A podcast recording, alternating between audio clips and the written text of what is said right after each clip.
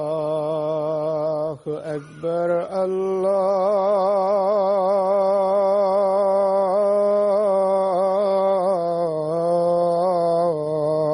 الله أكبر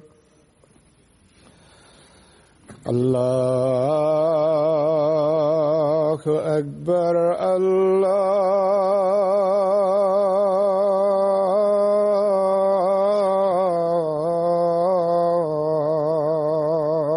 أكبر. أشهد أن لا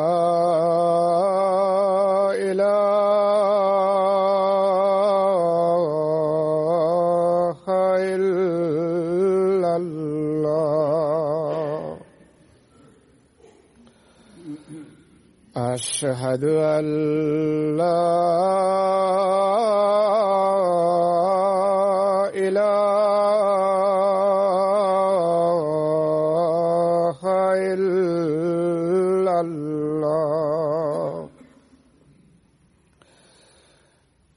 أشهد أن محمدا رسول الله.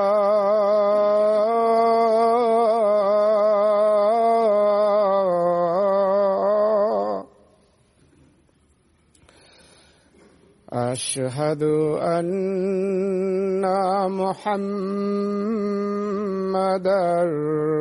رسول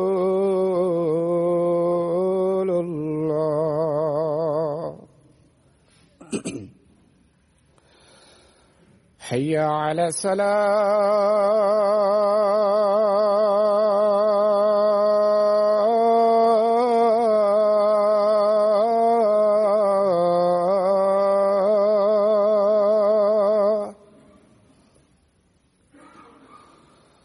حي على الصلاة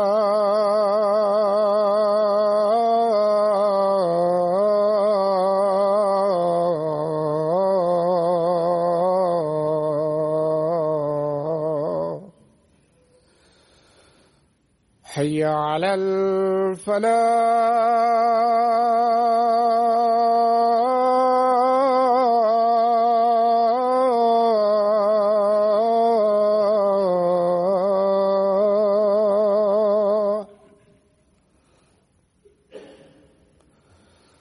حي على الفلاح.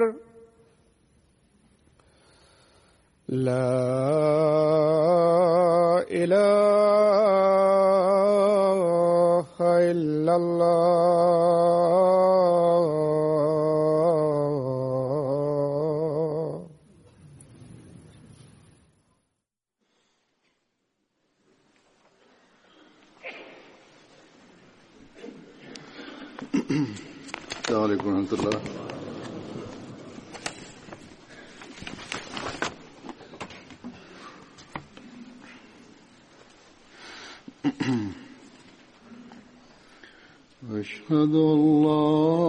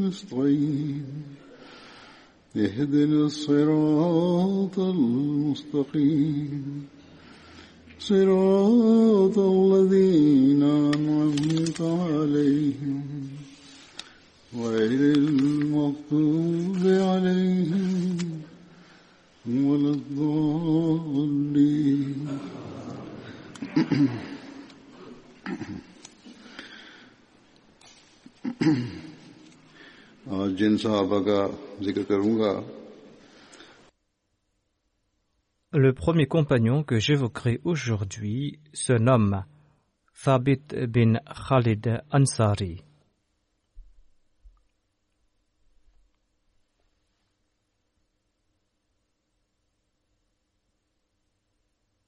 Il était un membre du clan Banu Malik de la tribu Banu Najjar. Il avait participé à la bataille de Badr, à la bataille de Houd et à la bataille de Yamama, et il est tombé en martyr lors de la bataille de Yamama. Selon certains, il était tombé à martyr à Bir Mauna.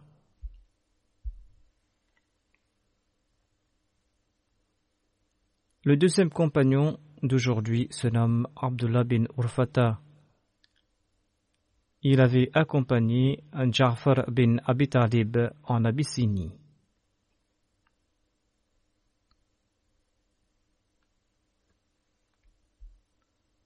Abdullah bin Masoud relate que le saint prophète Mohammed nous a envoyés chez le Négus d'Abyssinie et nous étions environ 80 musulmans.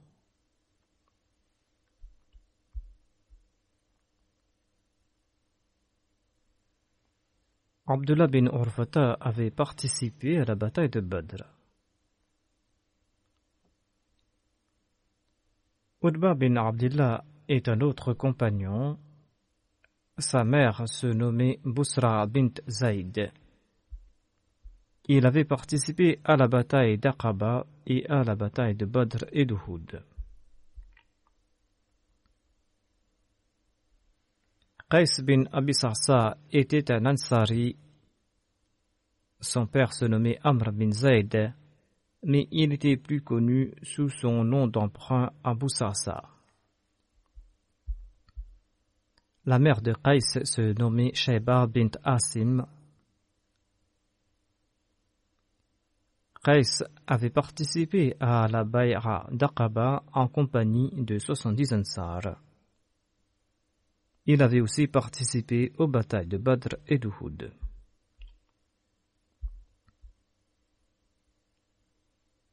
En partant pour la bataille de Badr, le saint prophète Mohammed avait campé avec son armée au lieu dit Buyut de Suqya. Et le saint prophète Mohammed lui a renvoyé à Médine les enfants en bas âge qu'il avait accompagné par engouement.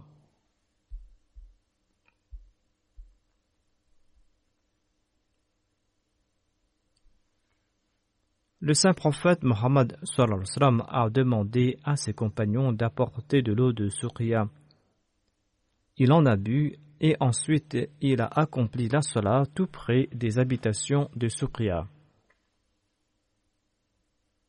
En quittant ce lieu, le saint prophète Mohammed lui a demandé à Qais bin Abi de dénombrer des soldats musulmans.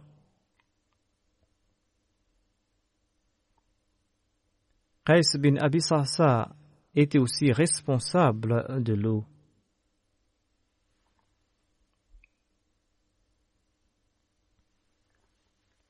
Par la suite, le saint prophète Mohammed lui a campé à Bir Abi Inaba, situé à environ 2,5 km de sa mosquée. Qais bin Abi a dénombré les musulmans et il a informé le saint prophète Mohammed lui qu'il y avait en tout 313 musulmans. Le saint prophète Mohammed était ravi d'entendre cela. Il a déclaré que les compagnons de Talut étaient du même nombre.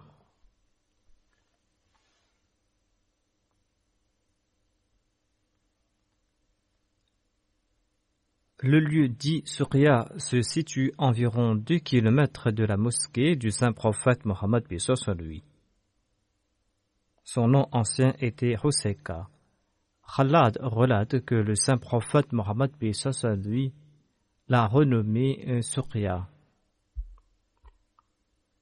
Il ajoute J'ai voulu acheter ce dieu mais Saad bin Abi l'avait fait avant moi au prix de deux chameaux.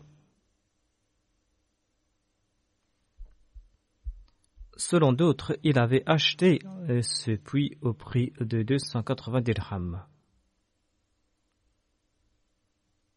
Quand le saint prophète Mohammed lui en a eu connaissance, il a déclaré que cet achat était très profitable.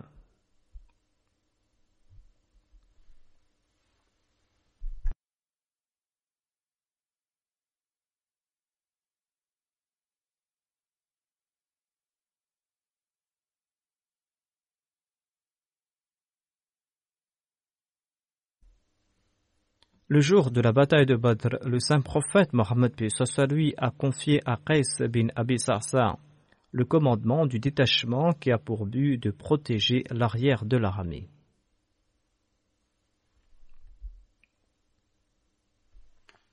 Une fois Qais bin Abi Sarsa a demandé au saint prophète Mohammed lui Ô envoyé d'Allah, en combien de temps dois-je compléter la lecture du Saint-Coran? Le saint prophète Mohammed lui a déclaré en quinze nuits. Sur ce Kreis a dit Je peux en faire davantage. Le saint prophète lui a conseillé complète lecture du Saint-Coran d'un vendredi jusqu'au prochain. Qais bin Abi Sarsa a ajouté Je peux faire davantage.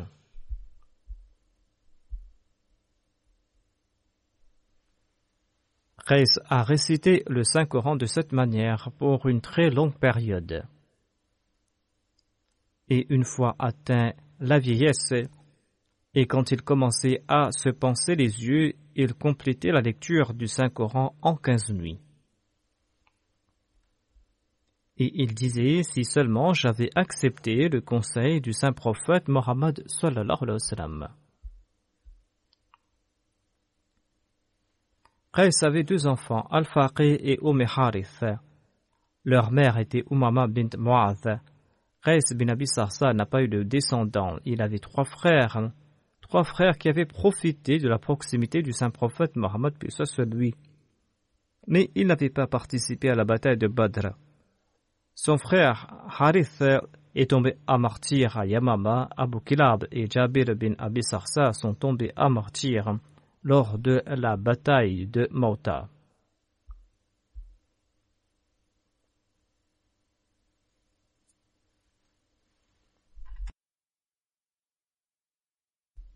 Ubaida bin al-Harith est un autre compagnon. Il appartenait au clan Banu Muttalib et il était un proche parent du saint prophète Mohammed lui. Il appartenait donc au clan Banu Muttalib et son nom d'emprunt était Abu Harith et selon d'autres, son nom d'emprunt était Abu Muawiyah. Sa mère s'appelait Suhaila bint Khuzay. Ubaïda bin al-Harith était dix ans plus âgé que le saint prophète Mohammed lui.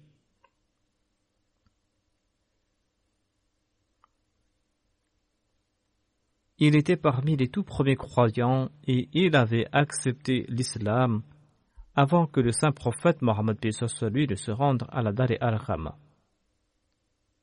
Abu Ubaïda, Abu Salama bin Abdullah Asadi Abdullah bin Arqam Marzumi, Ousmane bin Marzoun ont tous accepté l'islam au même moment. Obaïda jouissait d'un statut particulier auprès du saint prophète Muhammad sallallahu sallam. bin al-Harith avait embrassé l'islam au tout début et il était un des chefs des Banu Abd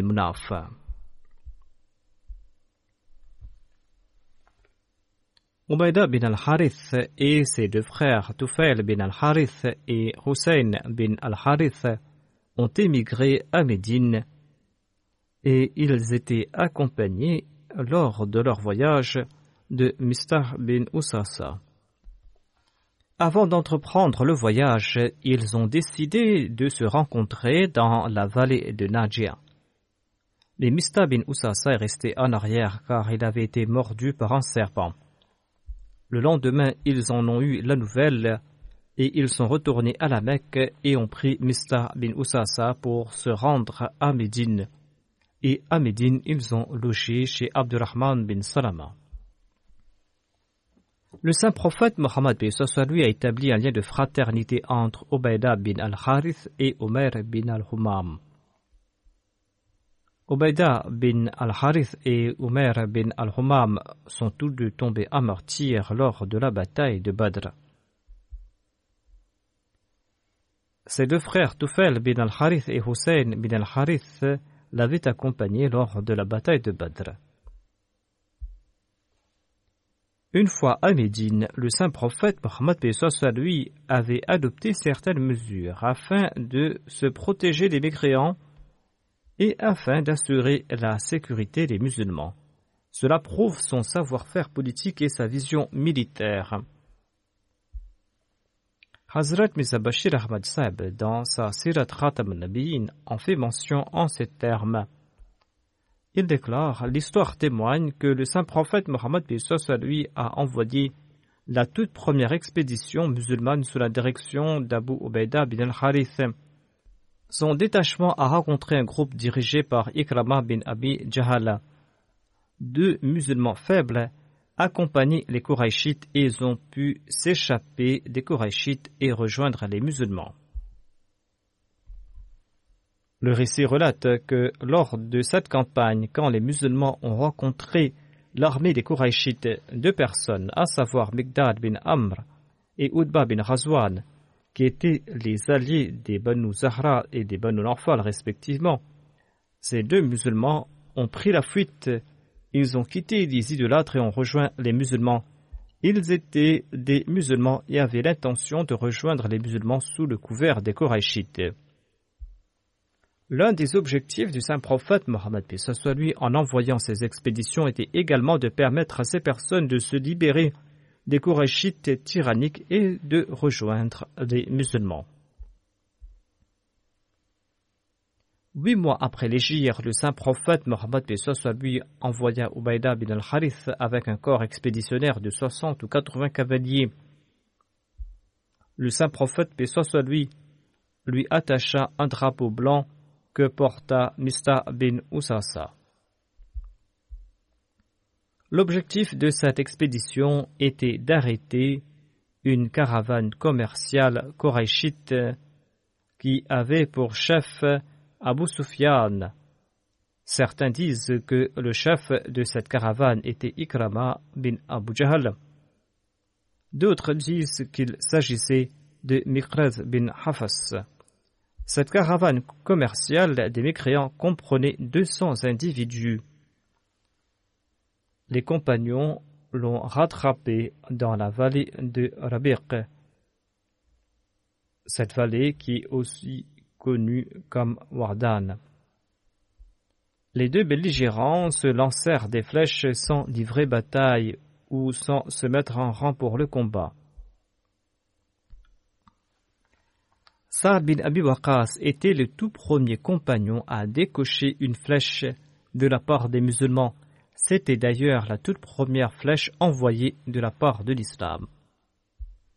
Mirdad bin Aswad et Uyayna bin Razwan et Ibn Hisham et Tabri disent qu'il s'agissait en fait de Utba bin Razwan. En tout cas, ces deux musulmans sortirent des rangs des polythéistes pour rejoindre les musulmans. Ils étaient des musulmans et souhaitaient se joindre à eux. Obeda bin al-Harith avait mené là la deuxième expédition militaire de l'islam. Après s'être lancé des flèches, les deux belligérants se sont séparés, car les polythéistes craignaient qu'une grande armée musulmane n'arrive en renfort. Pris de peur, ils s'éclipsèrent. Les musulmans ne les ont pas poursuivis. Ils se sont attaqués à coups de flèches et ripostés. Et quand les mécréants ont reculé, les musulmans ont rebroussé chemin et ne les ont pas poursuivis. Hazrat Mirza Bashir Ahmad Saab écrit dans sa biographie du saint prophète Mohammed lui. À son retour de la Razwa de Wadan au cours du mois de Rabiul Awwal, le saint prophète Mohammed lui dépêcha une expédition de Muhajirin composée de 70 hommes montés à chameau et sous la houlette d'Ubaida bin al-Harith Muttalib. L'objectif de cette campagne était également de prévenir les attaques des Korachites de la Mecque. Quand Ubaida et ses compagnons parcoururent quelques distances et arrivèrent tout près de Sayyitul Marwa, ils remarquèrent soudainement 200 jeunes hommes armés de la part des Quraysh qui campaient là sous le commandement d'Ikrama bin Abi Les deux belligérants se firent face et quelques flèches furent décochées lors d'une confrontation. Cependant, ce groupe d'idolâtres se retira craignant que les musulmans avaient probablement caché des renforts à leur disposition. Les musulmans ne les ont pas poursuivis. Deux membres de l'armée des idolâtres, notamment Mirdad bin Amr et Udba bin Razwan, s'enfuirent du commandement d'Ikrama bin Abi et ils rejoignirent les musulmans ils avaient accompagné les Korachites avec le but précis de rejoindre les musulmans dès que l'occasion se présentera. Ils étaient musulmans de cœur, mais ils ne pouvaient pas émigrer par peur des Korachites. De plus, il est possible que cet événement avait fait perdre courage aux idolâtres, et ils décidèrent de prendre le recul, estimant que c'était là un mauvais présage. L'histoire n'indique pas si cette expédition des Kourachites, qui n'était certainement pas une caravane commerciale, c'était là un corps expéditionnaire et ils étaient armés. Et d'ailleurs, Ibn Ishaq avait utilisé les mots grande armée à propos de cette expédition. Ainsi donc, cette expédition était partie dans cette direction avec un objectif spécifique et leur intention n'était pas favorable. Ils n'avaient pas de bonnes intentions, leur but était de lancer une attaque et c'est pour cette raison que les musulmans ont riposté avec des flèches car apparemment la première flèche a été lancée par les mécréants.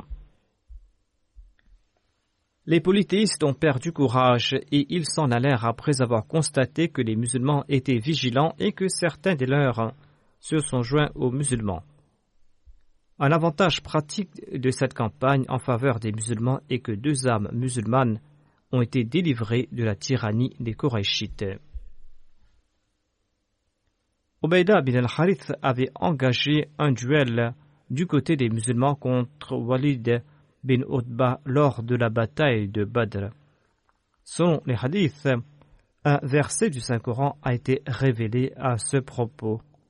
Ali déclare que le verset Hadani Khasmani fi Rabbihim concerne ces personnes qui, lors de la bataille de Badr, avaient mené ces duels, notamment Hamza bin Abdul Mutlib, Ali bin Abi Talib, Ubaida bin al-Harith du côté des musulmans, et Udba bin Rabia, Sheba bin Rabia et Walid bin Udba de la part des mécréants. Ce verset se lit ainsi Voici deux groupes qui se disputèrent au sujet de leur Seigneur. Le verset se dit ainsi هذان خصمان اختصموا في ربهم فالذين كفروا قطعت لهم ثياب من نار يصب من فوق رؤوسهم الحميم Voici deux groupes qui se disputent au sujet de leur Seigneur. Quant aux mécréants, des vêtements de feu seront taillés pour eux, et de l'eau bouillante sera déversée sur leur tête.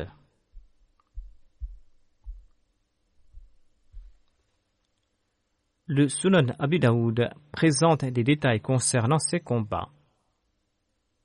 Ali relate qu'Utba bin Rabia est sorti des rangs accompagné de son fils et de son frère il lança dans la direction des musulmans Qui viendra nous combattre Plusieurs jeunes Ansar répondirent à leur appel.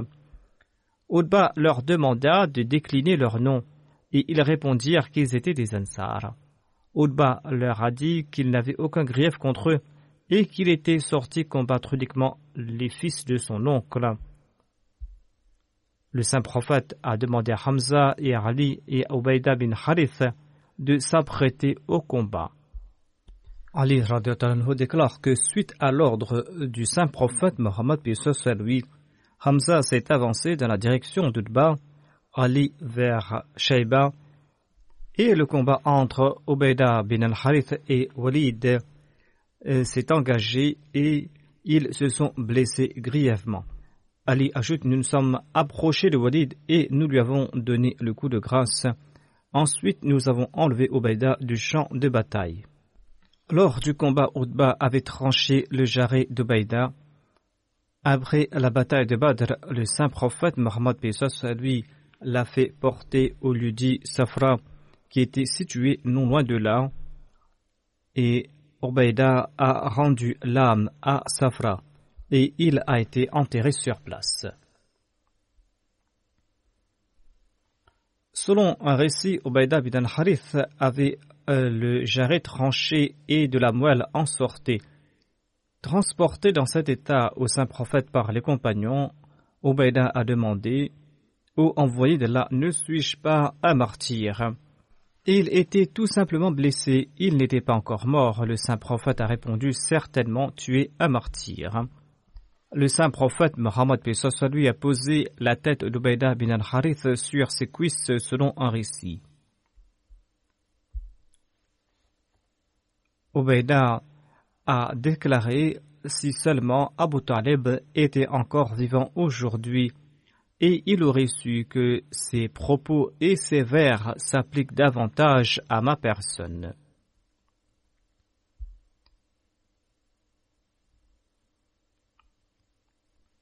Il disait en effet dans ses vers à propos du saint prophète, paix soit lui, Détrompez-vous si vous croyez que nous vous confierons Mohammed sallam.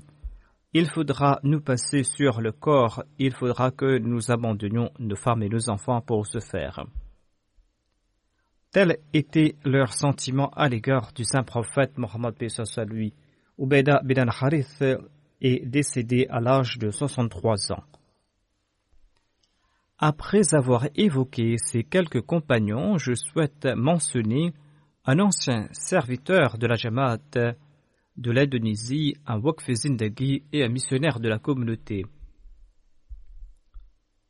Le défunt s'appelait Seyuti Aziz Ahmad Sahab et il est décédé le 19 novembre dernier.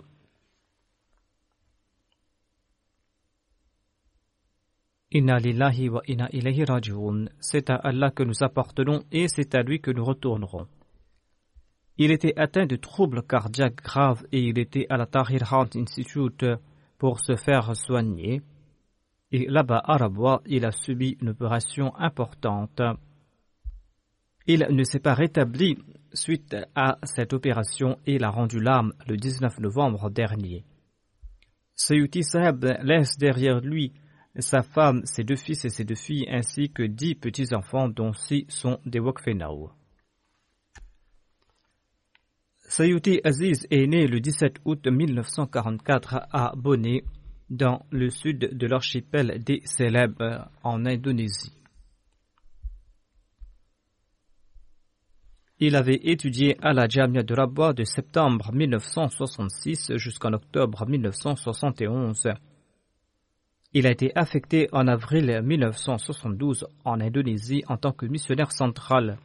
En 1945, il a reçu son diplôme de Shahed suite à ses états de service sur le terrain. Il a accompli le pèlerinage à la Mecque en l'an 2000. De 1972 jusqu'en 1979, il a travaillé comme missionnaire au sud de Sumatra à Lampang, à Jambi et à Banu Kolo. De 79 à 81, il a enseigné au Muallimin en Indonésie. Ensuite, de 81, il a servi comme missionnaire de Porgo et comme directeur adjoint de la classe des missionnaires et des Mobalirines. De 82 jusqu'en 92, il a été le principal de la Jamia de l'Indonésie. Il avait reçu son diplôme de Shahid en 1985. De 92 jusqu'en 2016, pour environ 20 ans, il était responsable de la prédication. Ensuite, de 76 jusqu'à son décès, il a servi comme principal de la Jamia de l'Indonésie. Sayuti Aziz s'est marié en 1973 à Afifa Sahiba, la fille du missionnaire Abdul Wahid et la sœur aînée de Maulana Abdul Basit Sahib, l'amir de la Jamaat de l'Indonésie. De cette union est né quatre enfants Wardia Khalid, Khalif Abdul Bari, Saradat Ahmed, Alita Atiyatul Alim. L'épouse du défunt Afifa Sahiba est décédée en 2009. Par la suite, le défunt a épousé Arina Damayanti Sahiba. Il n'a pas eu d'enfant de cette union. Saouti Aziz a évoqué dans une interview sur la MTA la conversion de sa famille. Il a relaté Ma famille et moi-même avons accepté l'Ahmadiyya en raison du conseil de mon grand-père. Il disait que l'imam al-Mahdi apparaîtra durant les derniers jours et que nous devrions l'accepter. Afin d'exaucer son vœu, ma famille a émigré à deux reprises. En 1959, nous sommes partis à Lampong et en 1963, le missionnaire Molana Zaini Dehlan est venu prêcher le message de l'Ahmadiyya à Lampong. Lors de notre rencontre, il nous a informés à propos de l'avènement de l'imam al-Mahdi. Nous lui avons demandé des preuves et il nous a offert un livre sur la véracité du Messie des derniers temps et il nous a conseillé de lire ce livre. Après ma lecture, j'étais convaincu que l'imam Mahdi qui devait apparaître est déjà là et qu'il s'agit de Miza Ghulam Ahmad de Qadian.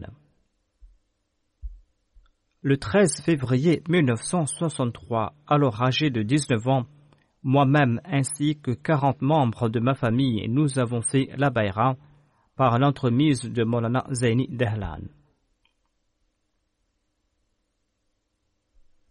Ensuite, il ajoute que le Wakilu Tabshir de Rabwa visita Bandung en 1963 et j'étais présent là-bas en participant dans les programmes de la Jamaat, en rencontrant les missionnaires.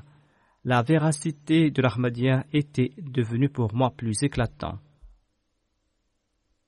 Il évoque en ces termes son inscription à la Jamia. Il dit en 1963 Molana Bakr Ayoub, qui était le missionnaire du sud de Sumatra, est venu chez lui à Lampang pour la formation des nouveaux convertis. Après sa tournée, il a envoyé un rapport au responsable du Tablir, Molana Said Shah Mohammad Jilani. Il a dit que certains membres de l'ethnie Borgis avaient fait la Bayra, mais qu'il n'y avait aucun missionnaire parmi eux, tandis qu'il y a des missionnaires parmi l'ethnie javanaise et Sunda. Il a dit J'ai vu trois jeunes qu'on peut envoyer à Rabwa pour leurs études. Le défunt rapporte qu'il était l'un de ces trois jeunes. On proposa leur nom pour qu'ils soient inscrits à la Jamia de Rabwa et on leur demanda de préparer leur passeport. Mais la situation politique de l'Indonésie n'était guère favorable et ils n'ont pas pu faire leur passeport. En 1966, nous sommes partis en compagnie de Molana Imamdin, le responsable d'établir à l'ambassade du Pakistan, pour faire une demande de visa. Nous avons eu notre visa en 15 minutes. Nous sommes arrivés à Karachi et nous avons passé une nuit là-bas et nous sommes partis à Rabwa par train. Je suis sorti de la gare, dit-il, et je suis parti à la Jamia à pied, où de nombreux étudiants m'ont accueilli. L'environnement de la Jamia était tout nouveau pour nous et nous avons fait face à des difficultés au tout début. C'était très difficile pour nous. Ensuite, on s'y est habitué. Après trois jours, j'ai été admis à la Jamia. Parmi les enseignants se trouvait un compagnon du Messie promis qui s'appelait Master Atta Mohammed.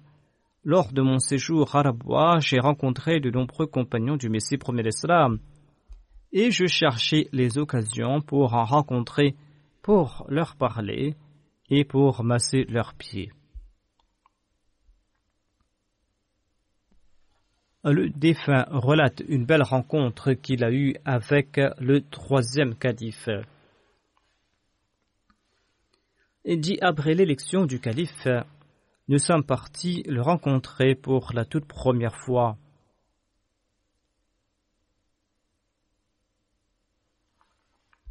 Et nous l'avons embrassé.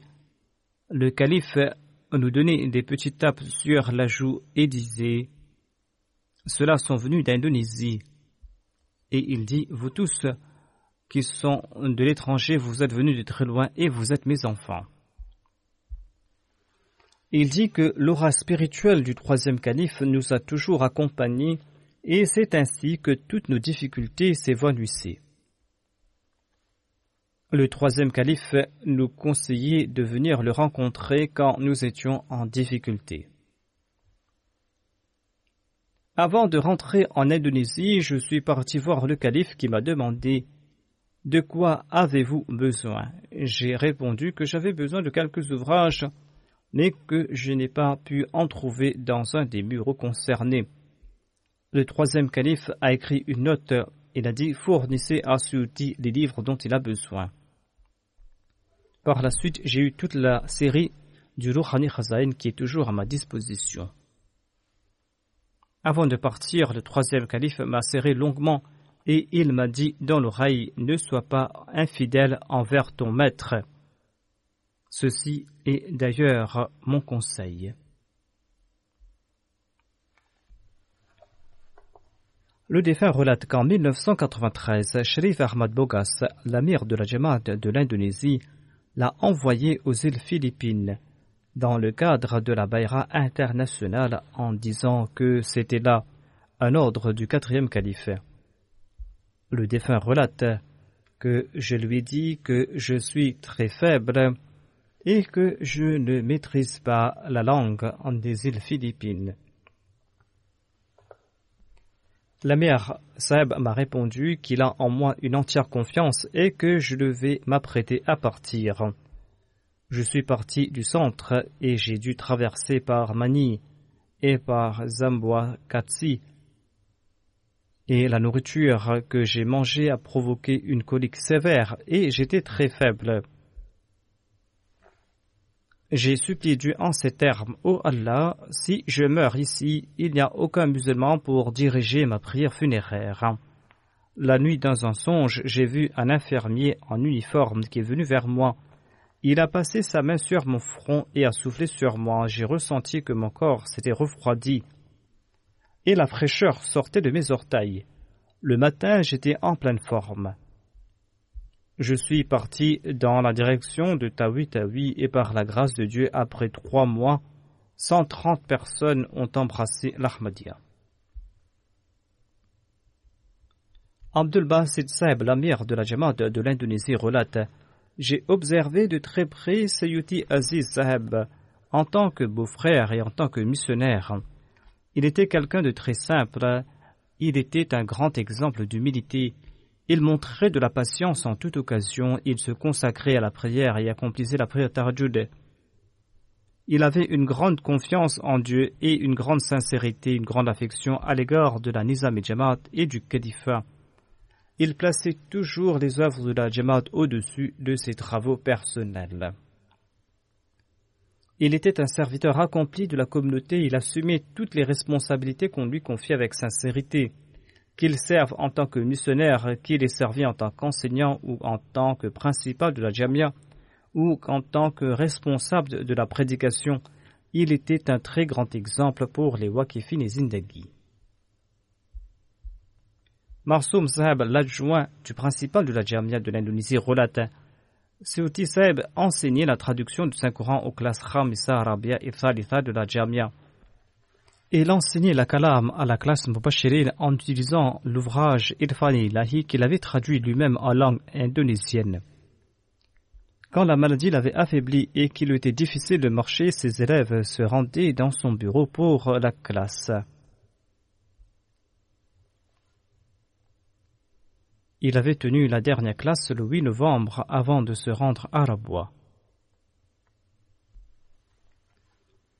Il disait souvent que le cinquième calife avait donné l'autorisation d'ouvrir la classe de Shahed à la Jamia et que les élèves devaient être à la hauteur des attentes du calife et accomplir de grands efforts. Sa fille Mardia Sahiba relate Notre père avait dédié toute sa vie à la Jamaat. Il a passé toute sa vie à servir la Jamaat tant et si bien que nous nous sommes promenés très peu. Nous considérions que la vie Waqf Zindagi était telle qu'elle et il avait coutume de dire à ses enfants que la totalité du temps Waqf Zindagi appartient à la Jamaat. Sa fille ajoute En ce qui concerne notre éducation, il n'avait pas pour habitude de prodiguer de grands conseils. Il servait de conseil et nous conseillait par son exemple. Lorsque notre mère est tombée malade, notre père s'est occupé d'elle avec beaucoup de patience. Il faisait lui-même les tâches ménagères. Pendant le mois du ramadan, il préparait lui-même le repas du matin et celui de la rupture du jeûne, il ne demandait à personne de l'aide, il faisait tout de ses propres mains. Son fils Saradat Ahmad écrit Il s'occupait avec grande patience de notre éducation, mais il nous faisait constamment des rappels au sujet de la Salah. Lorsque nous étions jeunes, à l'heure de la prière, il nous enjoignait de partir à la mosquée d'accomplir la Salah en congrégation. Si je n'étais pas déjà, il me cherchait partout et m'emmenait avec lui à la mosquée. Il ajoute il avait pour coutume de dire ne ratez jamais la Salah, il faudra accomplir la Sunna et il faudra aussi réciter régulièrement le Saint-Coran.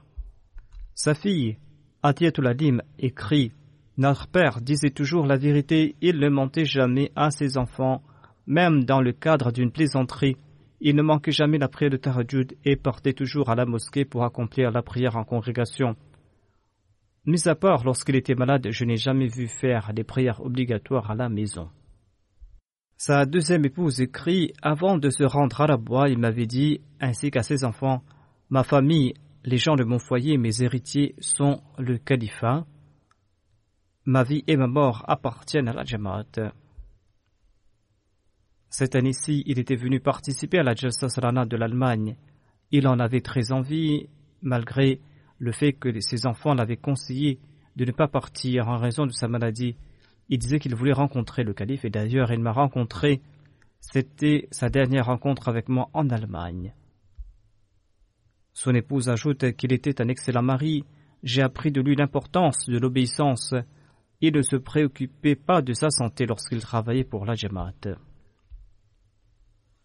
Zaki Saheb, le beau-frère du défunt, écrit en 2005, nous avons appris que des gens allaient attaquer notre centre et le défunt avait ordonné aux dames de se rendre pour défendre le centre. Je me trouvais également là-bas. Seoti Sab était le Raïs s'établir et il n'avait pas peur, il avait un grand courage, il passait la nuit à la rencontre des Khuddam et il les encourageait. Son gendre ajoute J'ai toujours vu qu'il avait un grand amour pour le califat. Il disait toujours qu'il était un Waqf Zindagi et tout ce qu'il le faisait, il le faisait avec l'approbation du calife.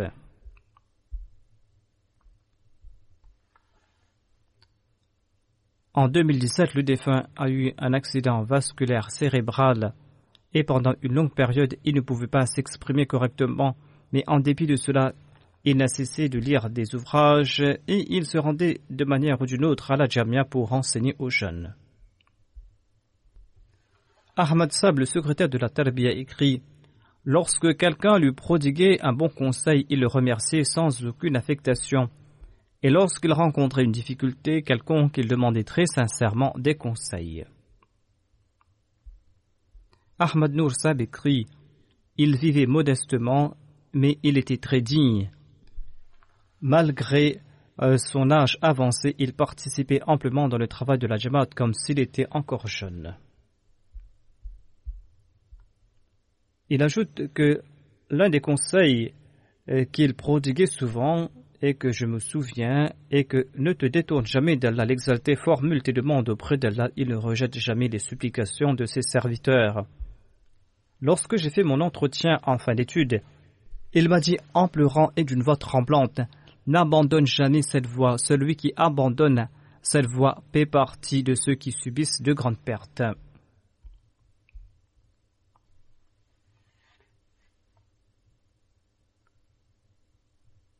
Quelqu'un relate que lorsque Seotisab est parti à Kandari, il a prodigué ses conseils. Si des facteurs externes et internes empêchent un Morabi, un missionnaire, de faire respecter la hiérarchie de la Jamaat, alors avancez sans peur et soyez sûr et certain que la divine est à votre côté. Mais si vous êtes la cible du mécontentement des membres de la Jamaat en raison de vos défauts personnels, alors il est important de faire votre introspection et de vous améliorer. Il ne faut pas s'inquiéter pour le travail de la Jamaat. Il faudra placer sa confiance en Dieu si on a de bonnes intentions. Mais si vous avez des faiblesses personnelles, il faudra s'en débarrasser. Khalid Ahmad Khan, le missionnaire, relate Durant ces années à la Jamia, Seb était pour nous un exemple de spiritualité, de moralité. Il faisait toujours la prière en congrégation. Il venait toujours à l'heure à la mosquée, parfois même avant l'heure de la prière. Durant ces derniers jours, en dépit de sa maladie, il était toujours présent pour la sola. Le missionnaire Hashim Saab écrit Lorsque j'étais à la Jamia, j'ai eu l'opportunité de suivre les cours de Sayyidi Saab. Lors de ces cours, il posait des questions aux étudiants et il les encourageait à répondre. Un jour, il nous a demandé quelle est la plus grande preuve de la véracité de la Jamaat Ahmadiyya? Nous avons répondu à tour de rôle en citant des versets du Saint-Coran, en citant des hadiths. Il a répondu que la plus grande véracité de la Jamaat, c'est ma personne. C'est-à-dire que nous devons nous considérer comme une preuve de la véracité de la Jamaat Ahmadiyya, nous tous en tant qu'Ahmadi. Il a déclaré Il faut que vous soyez capables de dire que vous êtes une preuve de la véracité de la Jamaat. C'est ainsi qu'il éduquait les étudiants. Si vous suivez l'Ahmadiyya, c'est-à-dire l'islam véritable, vous serez la plus grande preuve de la véracité de la Jamaat. C'est ainsi qu'il formait les autres. Il écoutait les sermons avec une grande attention. Ensuite, il discutait des points abordés dans mon sermon avec les étudiants. Il s'assurait aussi que les jeunes avaient pris des notes et qu'ils avaient bien compris le message du calife. Il attirait toujours l'attention vers l'obéissance envers le califat. Le missionnaire Shamshuri Mahmoud écrit Seuti était un missionnaire à grand succès. Un jour, il m'a prodigué ce conseil en disant Après avoir dédié ta vie, ne sois point négligent. Abandonner son waqf revient à sortir de la Jamaat. Garde cela toujours à l'esprit. Il a réitéré cette phrase, et lorsqu'il disait cela, il avait les yeux rouges et les larmes aux yeux. Youssouf Ismaël écrit Lorsque j'ai été nommé missionnaire régional, je suis parti rencontrer le défunt. Sayyuti Seb était le responsable du tablir. Youssouf Seb lui a demandé pourquoi ai-je été nommé missionnaire régional? J'ai beaucoup de faiblesses et j'ai très peu d'expérience. Je ne suis pas digne d'être missionnaire régional. Il y a des personnes plus capables que moi. Vous devez les nommer à ma place. Sur ce, il a donné une réponse très simple et claire. Il a dit Qui vous a dit que vous avez été nommé missionnaire régional parce que vous en avez les capacités? Vous avez eu cette responsabilité afin que vous puissiez apprendre afin que vous soyez imbus du sens de responsabilité. Il ajouta Nous sommes des êtres faibles, nous ne pouvons rien faire, mais si nous avons un lien solide avec Allah, eh bien toutes nos tâches seront facilitées. Que tu sois un missionnaire régional ou un simple missionnaire, il faut que tu établisses une relation solide avec Allah l'exalté.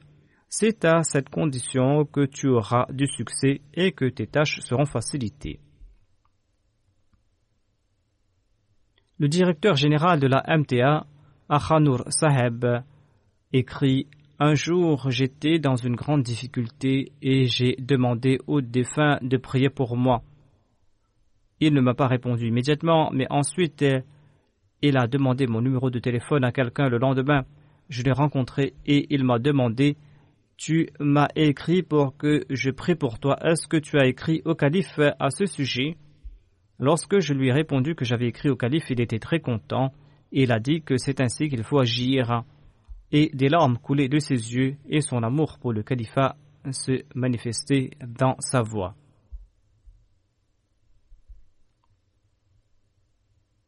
De même, chaque fois qu'on évoquait le lien avec le califat, il était très ému. Par la grâce d'Allah, le défunt avait fait la wasiya. Il est décédé à Rabwa et sa dépouille a été rapatriée en Indonésie le 23 novembre et il a été enterré à la Makbara Moussian à Parung le 24 novembre. Un grand nombre des membres de la Jamaat ont participé dans sa prière funéraire.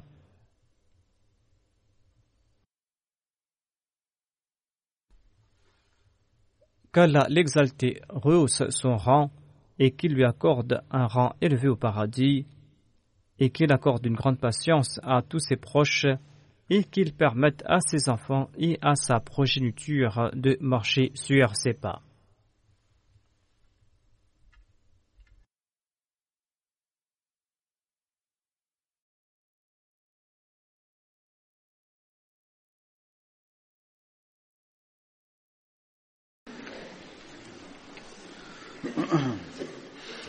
الحمد لله الحمد لله نحمده ونستعينه ونستغفره ونؤمن به ونتوكل عليه ونعوذ بالله من شرور أنفسنا ومن سيئات أعمالنا. من يهده الله فلا مضل له ومن يضلل فلا هادي له. ونشهد أن لا إله إلا الله ونشهد أن محمدا عبده ورسوله. عباد الله رحمكم الله.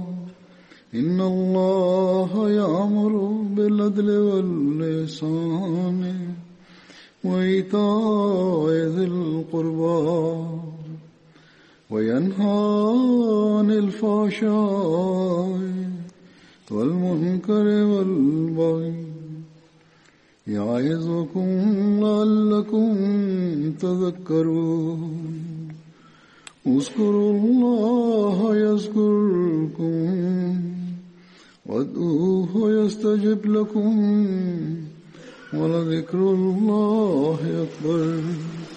نمازوں کے بعد میں جنازہ غائب بھی پڑھاؤں گا۔